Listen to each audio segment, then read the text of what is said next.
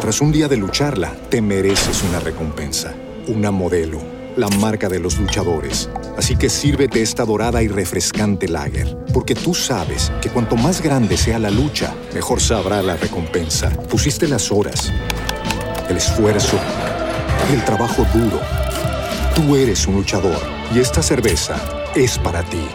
Modelo, la marca de los luchadores. Todo con medida, importada por Crown Imports, Chicago, Illinois.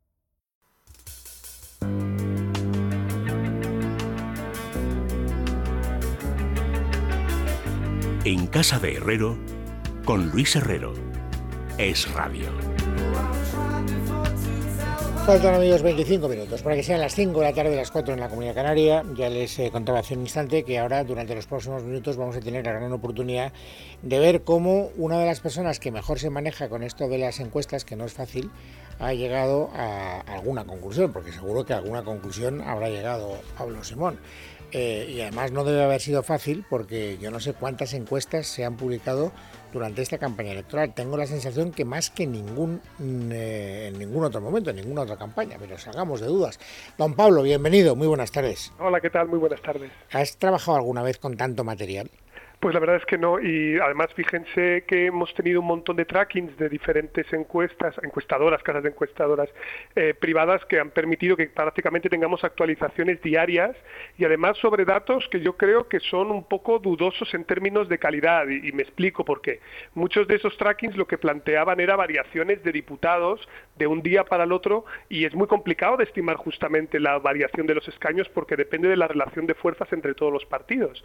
Entonces esto muchas veces generaba una especie de impresión de que nos encontrábamos en la bolsa, ¿no? Eh, prácticamente estábamos viendo cotizar los valores al alza o a la baja sin que esto necesariamente nos clarificase demasiado, ¿no? Cuál era la situación real de los partidos políticos que en el fondo prácticamente desde el debate electoral de la semana pasada han estado en una posición de relativa estabilidad. Eso es lo que yo quería significar. Eh, ahora hablaremos de, de todo, pero lo que yo les estaba diciendo estos días a los eh, oyentes de este programa es, vamos a ver si vemos el bosque y no nos detenemos en analizar cada uno de los árboles porque vamos a perder la perspectiva, porque es que había que manejar seis trackings diarios y las variaciones de cada uno de ellos con respecto al día anterior, etcétera, y esto era un lío. Al final, a mí lo que me queda, eh, Pablo, y me gustaría que me dijera si es una conclusión acertada o no, es que si analizamos el primer día de los trackings y el último día de los trackings, eh, la variación en algunos, eh, primero, en algunos partidos, como por ejemplo en el Partido Popular, estoy fijándome ahora en el tracking de CAF3, que fue el primero en establecerse, está como estaba. Es decir, ha habido fluctuaciones, ha habido dientes de sierra, como pasa siempre, pero la campaña electoral, vamos, lo que llevamos consumido de campaña electoral no parece que haya contribuido a grandes cambios o grandes cataclismos. Efectivamente, de hecho, eh, si básicamente comparamos entre bloques, está relativamente estable esa diferencia de seis puntos favorables al bloque de la derecha respecto a la izquierda, con tercer y cuarto partido empatado por abajo y entre cuatro y seis puntos, según la encuesta que miremos, de ventaja del Partido Popular, lo que tiene una implicación clarísima en términos de diputados. Y eso más o menos ha continuado estable. Cuando vimos que la situación se estrechaba más fue durante la precampaña. Es decir, cuando se convocaron las elecciones generales, la diferencia entre el bloque de la izquierda y de la derecha eran de 10 puntos. Eso era una diferencia enormemente abultada, era eh, claramente sobredimensionada por el shock del resultado electoral. Lo que hemos visto es que ha habido un recorte de 4 puntos porque la izquierda ha ido movilizándose, pero en general si hacemos la suma, más o menos, la izquierda está anclada en torno al 40% del voto y la derecha está en torno al 46-47% y no se ha movido. Es cierto que las encuestas varían un poco en el margen y también en la relación de fuerzas intrabloque sobre todo por lo que toca al Partido Popular y a Vox en las encuestas más recientes. Pero lo que toca, digámoslo así, a la gran estructura de competición, tiene cierto sentido pensar que la gente no cambia su voto tan rápidamente y hace un mes que votamos. Por tanto, también tiene sentido el que estas diferencias se mantengan estables en el tiempo. Hay, un dato, eh, Pablo, no te quiero meter en un compromiso porque sé que no, vamos, siempre hacemos las cosas de la manera más limpia, más neutral y más eh, equilibrada posible, pero a mí particularmente hay un dato que me sorprende y que no sé si a vosotros los demóscopos os sorprende exactamente igual que el resto de los mortales. De las seis encuestadoras que han estado facilitando los trackings diarios, solo las dos que se publicaban en los periódicos de izquierdas le negaban a la suma del PP y Vox mayoría absoluta. Te pregunto, eh, ¿ahí es que hay contaminación de carácter ideológico, se sirven otros intereses o la calidad, la factura de las encuestas eh, es eh, tan buena como las demás?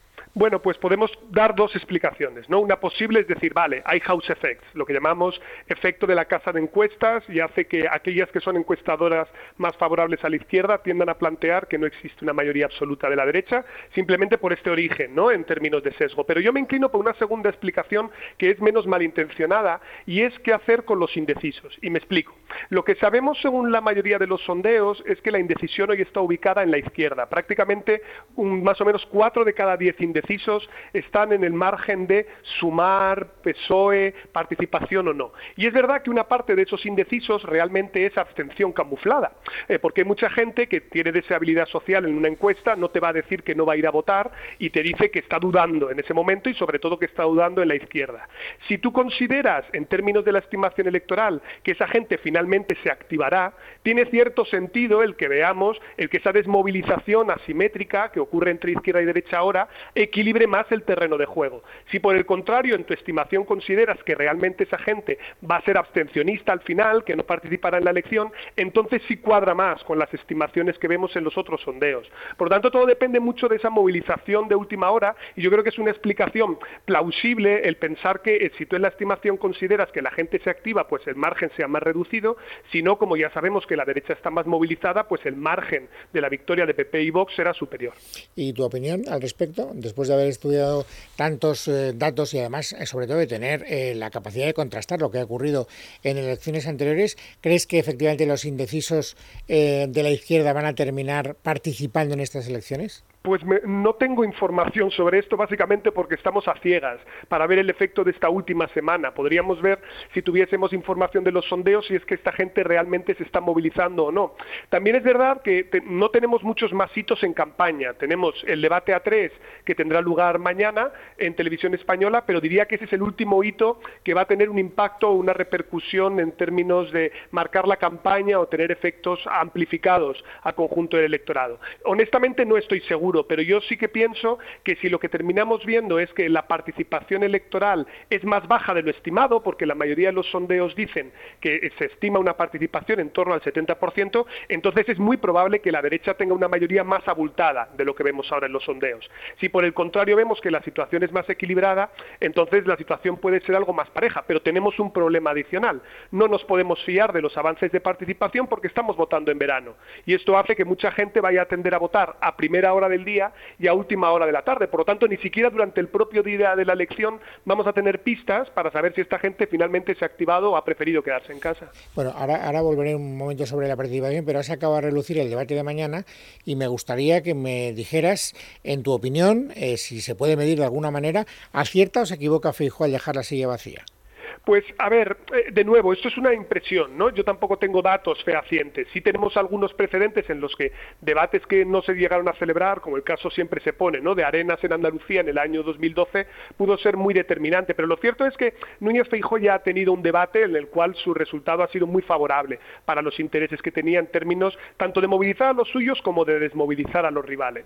Entonces, ahora básicamente este debate tiene mucho que ver con el hecho de que Sumar y Vox necesitan a toda costa ganar momentum en esta campaña. Sabemos que la concentración bipartidista está siendo intensa, lo estamos viendo, es decir, el Partido Socialista está absorbiendo en términos, digamos así, de transferencias, votos, tanto de Sumar y de ese entorno, como incluso voto de, por ejemplo, el Partido Nacionalista Vasco, que es Republicana. Algunas encuestas dicen que entre el 10 y el 15%.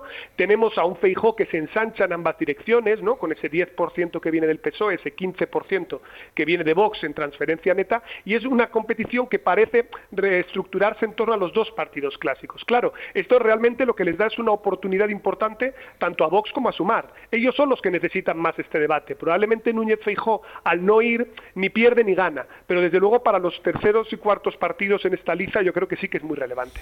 Bueno, volvamos un momento para dejar la idea clara a propósito de la participación. Si te he entendido bien, si se manejan bien las encuestas y el pronóstico que establece una participación en torno al 70% finalmente se cumple, eh, lo normal es que esa diferencia de seis puntos que están dando las encuestas entre el bloque de la derecha y el bloque de la izquierda se mantenga.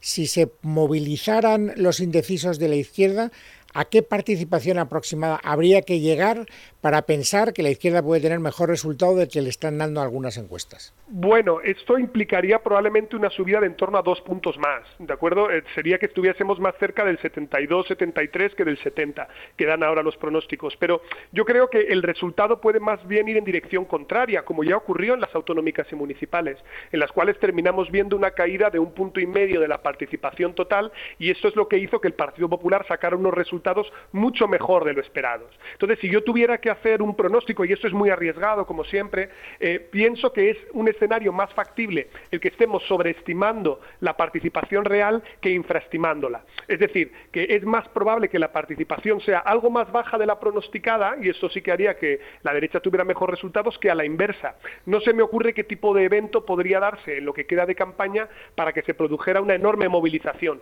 por parte del votante de izquierdas, que, insisto, está en una posición mucho más átona. Estamos hablando de en torno a ocho puntos menos de movilización del exvotante socialista respecto al votante popular. Esto es mucho, mucho terreno el que se tiene que recortar por parte de la izquierda para equilibrar más esa posición. Bueno, una de las referencias que siempre salen a relucir cuando estamos en vísperas de unas elecciones que se eh, antojan muy trascendentes para lo que pueda pasar en la política española es el llamado voto oculto. Siempre se habla del voto oculto, hay partidos que tienen voto oculto, gente que no quiere manifestar cuando es encuestada que va a votar a determinadas siglas. Y generalmente eso suele ser más frecuente en la derecha que en la izquierda. Durante mucho tiempo el Partido Popular ha tenido voto oculto, en algún momento Vox ha tenido voto oculto. Yo te pregunto, mm, ¿ya habéis sido capaces, después de acumular tanta experiencia, de em, desocultar el voto oculto? bueno, lo, cierto es que si el voto oculto era algo que se planteaba, por ejemplo, en el contexto del País Vasco por la situación de violencia que había allí y obligaba a estimar con mucha cautela cuando hablábamos del Partido Popular o del Partido Socialista, o por ejemplo se planteaba la existencia de voto oculto para el caso de Vox, el cual se decía que podía haber un votante de este partido que estuviese avergonzado, pero realmente la mayoría de los sondeos lo que apuntan es que el votante español ya es bastante expresivo, es decir, un contexto de polarización realmente lo que facilita es que la gente tenga una intención expresiva del voto muy pareja al al voto que finalmente luego emiten las urnas. Luego, no estamos viendo que esto sea un problema grave. Otra cosa es que nosotros tengamos que hacer una estimación, porque claro, hay mucha gente que te dice que no sabe o no contesta a lo largo de la campaña electoral y tú tienes que intentar estimar esa persona por qué partido optará finalmente. Pero eso es una cuestión diferente. El encontrarnos, digámoslo así, un sesgo sistemático por el que haya un partido que esté infrarrepresentado por ese problema del voto oculto, yo creo que en España ya desde por lo pronto la emergencia de los ya partidos nuevos, ya no tan nuevos en el año 2015 yo no me lo he vuelto a encontrar más.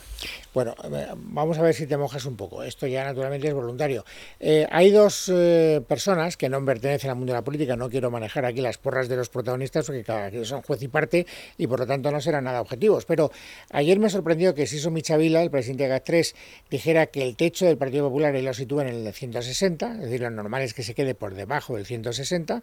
Y sin embargo, Iván Redondo, ayer mismo, tú lo sabrás seguro, dijo que el Partido Popular iba a tener más de 160, incluso habló de 160 y tantos. ¿Quién crees que está más cerca de lo que va a pasar, Pablo? Yo me fío bastante más de Narciso Michavila en ese sentido, porque si uno coge básicamente la distribución de los votos y mira, por ejemplo, lo que ocurre en la... Tras un día de lucharla, te mereces una recompensa, una modelo, la marca de los luchadores. Así que sírvete esta dorada y refrescante lager, porque tú sabes que cuanto más grande sea la lucha, mejor sabrá la recompensa. Pusiste las horas, el esfuerzo, el trabajo duro. Tú eres un luchador y esta cerveza es para ti. Modelo, la marca de los luchadores. Todo con medida, importada por Crown Imports, Chicago, Illinois provincias pequeñas y medianas, uno llega a la conclusión de que el Partido Socialista está anclado en un suelo de en torno a 100-110 escaños y el Partido Popular está en torno a un techo de 140-150 diputados, simplemente a la hora de la verdad porque también depende de cuál sea la posición relativa de terceros y cuartos partidos y eso es muy difícil de, anticipar. Evidentemente puede darse una circunstancia en la que hubiera un colapso y un resultado mucho más desfavorable de Vox que permitiera que el PP mejorara mucho sus resultados, como podría ocurrir en el caso de Sumar, algo que de momento no, no lo anticipamos. De hecho, es la gran discrepancia muchas veces en los sondeos, ¿no? Es decir, cuál es la fuerza relativa que le das a tercero y cuarto partido. Pero sí que es verdad que luego en muchos sitios romper empates, por ejemplo en las provincias pares, es muy complicado para que el Partido Popular, por ejemplo, en La Rioja, de donde soy yo, consiguiera el tercer diputado. Esto solo lo ha conseguido cuando ha tenido mayoría absoluta en 2011 y en el año 2000. Esto ha sido porque ha conseguido superar en 13 puntos al Partido Socialista. Si se queda solo un punto por debajo, aunque le meta 11 o 12, esto ya hace que termine habiendo un empate 2 a 2. Bueno, romper ese empate es muy complicado en muchos contextos. Entonces hay algunos, digamos, circunscripciones pequeñas y medianas en las que el voto ya está anclado. El resultado del Partido Popular será igualmente muy positivo para ellos, eso es evidente. Lo que pasa que yo tengo más dudas de cómo luego ese voto se traducirá en diputados. Y aquí hay una paradoja muy curiosa, que es que tenemos justamente a Vox y a Sumar en esta franja entre el 10, 13, 14% del voto, en el que la pérdida de un punto de voto tiene una pérdida dramática en términos de diputados. Pero el incremento en un punto de voto del Partido Popular no genera una ganancia en términos de diputados equivalente a esa pérdida que tiene Vox. Por lo tanto, en el fondo, la estimación también es muy complicada por eso precisamente. Y por eso estamos viendo que si uno toma las encuestas más recientes, hay una enorme variación en las horquillas que se le da al PP. Es decir, más o menos las del PSOE están relativamente claras, más o menos en qué franja se mueve, pero cuando tomas la del PP hay una variación enorme. Y eso tiene mucho que ver precisamente con la posición de la tercera fuerza y en qué medida luego optimice bien sus votos en términos de diputados. Y, esa era la penúltima pregunta que te quería hacer, porque los trackings que hemos estado viendo estos días establecían un forcejeo muy cercano entre Vox y Sumar para ocupar la tercera posición. De hecho, había una, la de Sigma 2, que daba a Vox cuarta fuerza y no tercera como hacían los demás. Al final, ¿quién crees que se va a llevar el gato al agua, Pablo? Claro, es que aquí hay algo muy interesante, ¿no? Es que hablamos mucho de la medalla de bronce, pero la medalla de bronce es condicional, en el siguiente sentido. El ser tercera fuerza con un 10 o un 11% es irrelevante. El ser tercera fuerza con un porcentaje de voto cercano al 15% es muy relevante, básicamente porque eso te convierte en competitivo en prácticamente todas las provincias españolas. Por lo tanto, lo interesante es saber cuál de esos dos partidos puede estar más cerca de ese 15%. Sin embargo, a mi juicio, hay una paradoja curiosa, también muy interesante por nuestro sistema electoral, que es que con el mismo porcentaje de votos es muy probable que Vox obtuviera más escaños que Sumar, simplemente por una razón. Vox es mucho más eficiente consiguiendo votos en la España sin mar, por decirlo de alguna manera, que es justamente donde se concentran esas provincias clave que luego decanta la mayoría en los bloques. Por tanto, yo tengo la impresión de que podemos encontrarnos que incluso con Vox quedando algo por detrás de sumar en términos de votos, este saque más diputados precisamente porque los optimiza mejor, porque puede optar a competir con garantías en Salamanca o en Segovia o en Zamora o en, eh, en Guadalajara, sitios en los que por el contrario sumar lo tiene más difícil para conseguir un diputado. Pablo, lo explicas divinamente bien. Que de verdad que me, me, parece un lujo hablar contigo cuando estamos en vísperas electorales. Te lo agradezco de todo corazón. Hasta la próxima. Ya nos veremos el domingo, el lunes, y comentaremos lo que ha pasado. Por supuesto, un placer y muchas gracias por sus palabras tan amables.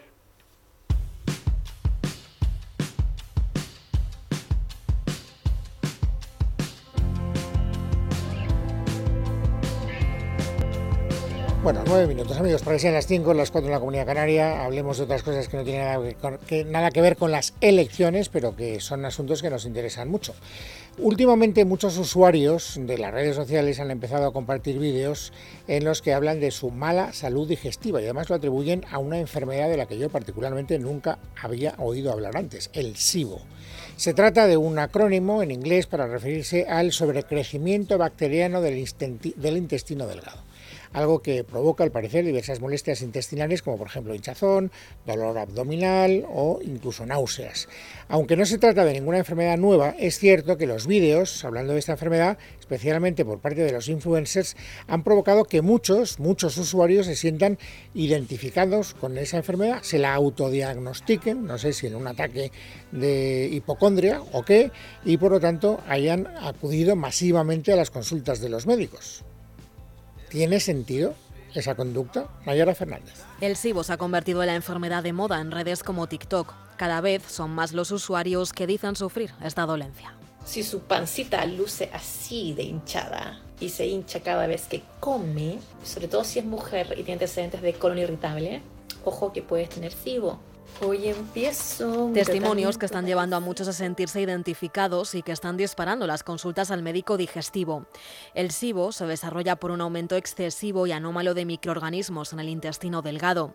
Las causas que pueden desencadenar esta enfermedad son muy variadas y pueden ir desde una mala alimentación a celiaquía y hasta enfermedades autoinmunes. En realidad utilizamos este concepto para hacer referencia a una disbiosis, a una alteración de los microbios que residen en el intestino delgado. Existen cuatro tipos de SIBO. Los síntomas de la enfermedad son diversos, principalmente digestivos, como hinchazón o dolor abdominal, pero también se manifiesta con problemas de otra índole, como depresión o alergias. Te encuentras todo el día hinchado, tienes dolor abdominal, tienes diarrea o estreñimiento o ambas a la vez, malas digestiones, pues en este caso te recomiendo hacerte la prueba del SIBO. A diferencia de lo que sucede con otros trastornos digestivos, como el síndrome del intestino irritable, en el caso del SIBO sí que existen pruebas para detectar un posible sobrecrecimiento bacteriano. Incluso hay laboratorios que te mandan a casa el kit de la prueba, tal y como explican algunos usuarios en redes sociales. Os voy a enseñar cómo me hice yo la prueba. Yo me la hice en casa porque hay algunos laboratorios que te mandan el kit a tu casa, eh, la haces y se la mandas de vuelta para que lo analicen pero si no también te la puedes hacer en eh, hospitales o en laboratorios de análisis. La prueba dura unas tres horas y la tienes que hacer en Para tratar el SIBO, una de las claves es la personalización del tratamiento. Con el objetivo de combatir los síntomas de la enfermedad, pueden recetarse antibióticos específicos, fármacos que deben ir acompañados de una dieta. Aunque cada caso es un mundo, normalmente se tiende a eliminar la fibra, la particular gasolina de las bacterias. Llevo con una alimentación dos años bastante estricta y desde hace poco he decidido ir introduciendo alimentos poco a poco. Sin embargo, el proceso de recuperación de la microbiota varía mucho según el paciente. Puede ir desde semanas hasta años. Ante la proliferación de vídeos en redes hablando sobre esta enfermedad, los expertos alertan, detrás de cada síntoma que podemos achacar al SIBO, puede haber otro tipo de patologías como una celiaquía no diagnosticada. Además, llaman a recurrir siempre a la opinión de un experto y no dejarse sugestionar por lo que vemos en redes sociales. Bueno, es importante que sepamos mantener la cabeza fría, porque efectivamente cuando a ti te cuentan cuáles son los síntomas de una enfermedad, la hipocondria es de tal magnitud que uno termina padeciendo aparentemente esa enfermedad. Déjenme que hable con Diego Sánchez Muñoz, que es especialista en aparato digestivo y director médico de eh, IDI Instituto Digestivo. Don Diego, bienvenido, muy buenas tardes. Hola, buenas tardes. Sería muy raro que una enfermedad de esta naturaleza eh, se haya extendido de una manera tan rápida eh, y que nosotros, o ustedes, los especialistas, no hubieran diagnosticado. Eh, ¿Tiene sentido para usted? Sí, no, la verdad es que desde hace un tiempo, pues, pues todos los que nos dedicamos a esto, pues, pues parece que estamos viviendo una verdadera epidemia, ¿no? Y incluso de muchos pacientes, ¿no? Hay un, hay un boom de información que hacen que los pacientes ya vengan casi autodiagnosticados, ¿no? Oye, usted, yo tengo esto, me, se me hincha la barriga, me duele, tengo gases y entonces hagamos usted la prueba del SIBO porque va a ser eso, ¿no? Bueno, pues a lo mejor, pero no vamos a empezar la casa por el tejado, ¿no? Evidentemente que hay que hacer una, un proceso de diagnóstico y después, bueno, pues a lo mejor eh, el sobrecrecimiento bacteriano está implicado en los síntomas que tiene el paciente, pero, pero no es la causa que explica todos los males, desde luego. De hecho, eh, aunque ya me imagino que no habrá una, cita, una, una cifra ya perfectamente establecida, más o menos de los pacientes que llegan con la idea de que tienen SIBO, ¿cuántos realmente lo tienen? Bueno, pues no, no, no son tanto. El problema es que las pruebas diagnósticas para el sobrecrecimiento bacteriano son muy sencillas de hacer, son muy asequibles, son también relativamente baratas, son fáciles, son inocuas, ¿no? Simplemente consisten en pruebas de, de aliento, ¿no? De, de, soplar. Entonces, eh, mm, está muy sobredimensionado el número. Y mm, eh, las pruebas hoy en día tienen muchos, muchos, muchos falsos positivos. ¿no? Em, eh, desde mi punto de vista, el sobrecrecimiento bacteriano está sobrediagnosticado y, por supuesto, sobretratado. ¿no? Muchos vemos muchísimos pacientes, los cuales, pues, pues la única prueba quizá que tienen es un test de, de hidrógeno de sobrecrecimiento bacteriano positivo, que se le ha dado antibiótico, y bueno, pues el paciente ni ha mejorado, sigue igual y vuelve a venir a la consulta porque no, no está. Eso evidentemente no es un sobrecrecimiento bacteriano, es otra cosa y probablemente las la tasas de falsos positivos que tienen estas pruebas pueden tener gran parte de culpa de ello. Bueno, ya queda claro que una vez que tengamos eh, o creamos tener los primeros síntomas, tenemos que empezar la casa por los cimientos y no por el tejado. Eso lo deja usted muy claro, pero imaginemos que efectivamente una persona tiene esa enfermedad. ¿Estamos ante una enfermedad especialmente preocupante? No, para nada, para nada. De hecho, yo a los pacientes se lo explico de forma muy didáctica que, mm, incluso diría que no es una enfermedad como tal, ¿no? Por lo menos no cumple ciertos criterios, ¿no? Al final el sobrecrecimiento es un, desequilibrio en la flora bacteriana de nuestro intestino delgado encargada de, hacer el proceso de la digestión. Y eso ocurre 24 horas al día, 7 días a la semana, 365 días al año. Es decir, desde fuera, cuando respiramos, cuando tragamos, cuando nos relacionamos, cuando tocamos, estamos ingiriendo bacterias que están compitiendo con nuestra flora intestinal y a veces gana. ¿Gana cuándo? Pues cuando estamos bajo de defensa, por ejemplo, cuando tenemos alguna infección, por otro lado, cuando hemos tomado antibióticos, cuando estamos sometidos a una situación de estrés, en, ciertas situaciones de desequilibrio hormonales, quiero decir, muchas situaciones que se dan a lo largo de la vida y que son cíclicas y que son oscilantes. ¿no? Por tanto, preocupante para nada. Ahora, es una situación que si no se diagnostica y no se pone remedio, difícilmente por sí sola va a revertir. ¿Por qué? Porque esas bacterias que compiten y ganan van a quedarse en un sitio en el cual, bueno, pues están calentitas, ahí el intestino delgado es un sitio apetecible para ellas y salvo que la tratemos, pues, pues van a quedarse ahí y no van a, permitir que, que, hagamos la digestión de ciertos nutrientes, de ciertos alimentos que por otro lado no podríamos hacer solos. Por eso ahí proliferan gases, por, por eso prolifera hinchazón, se provocan burbujas de gas que hace que el intestino se mueva mal y haya cambios en el hábito intestinal, etcétera. Don Diego, lo ha explicado muy bien y se lo agradezco de todo corazón. Un saludo muy cordial y hasta la próxima. Muy bien, muchas gracias. Buenas tardes.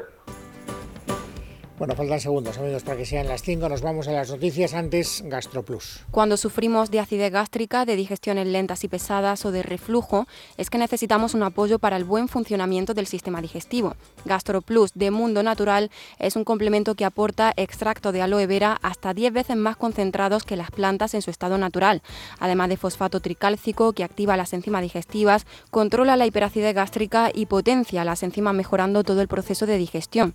Ya sabes, GastroPlus Plus de Mundo Natural y no te preocupes por tus digestiones. Consulta a tu farmacéutico dietista en Parafarmacia del Corte Inglés y en parafarmaciamundonatural.es. Mundo Natural.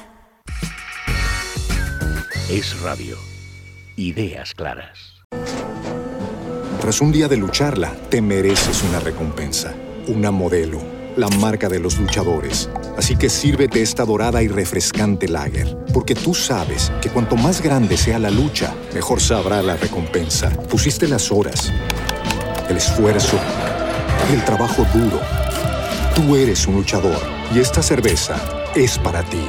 Modelo, la marca de los luchadores. Todo con medida, importada por Crown Imports, Chicago, Illinois.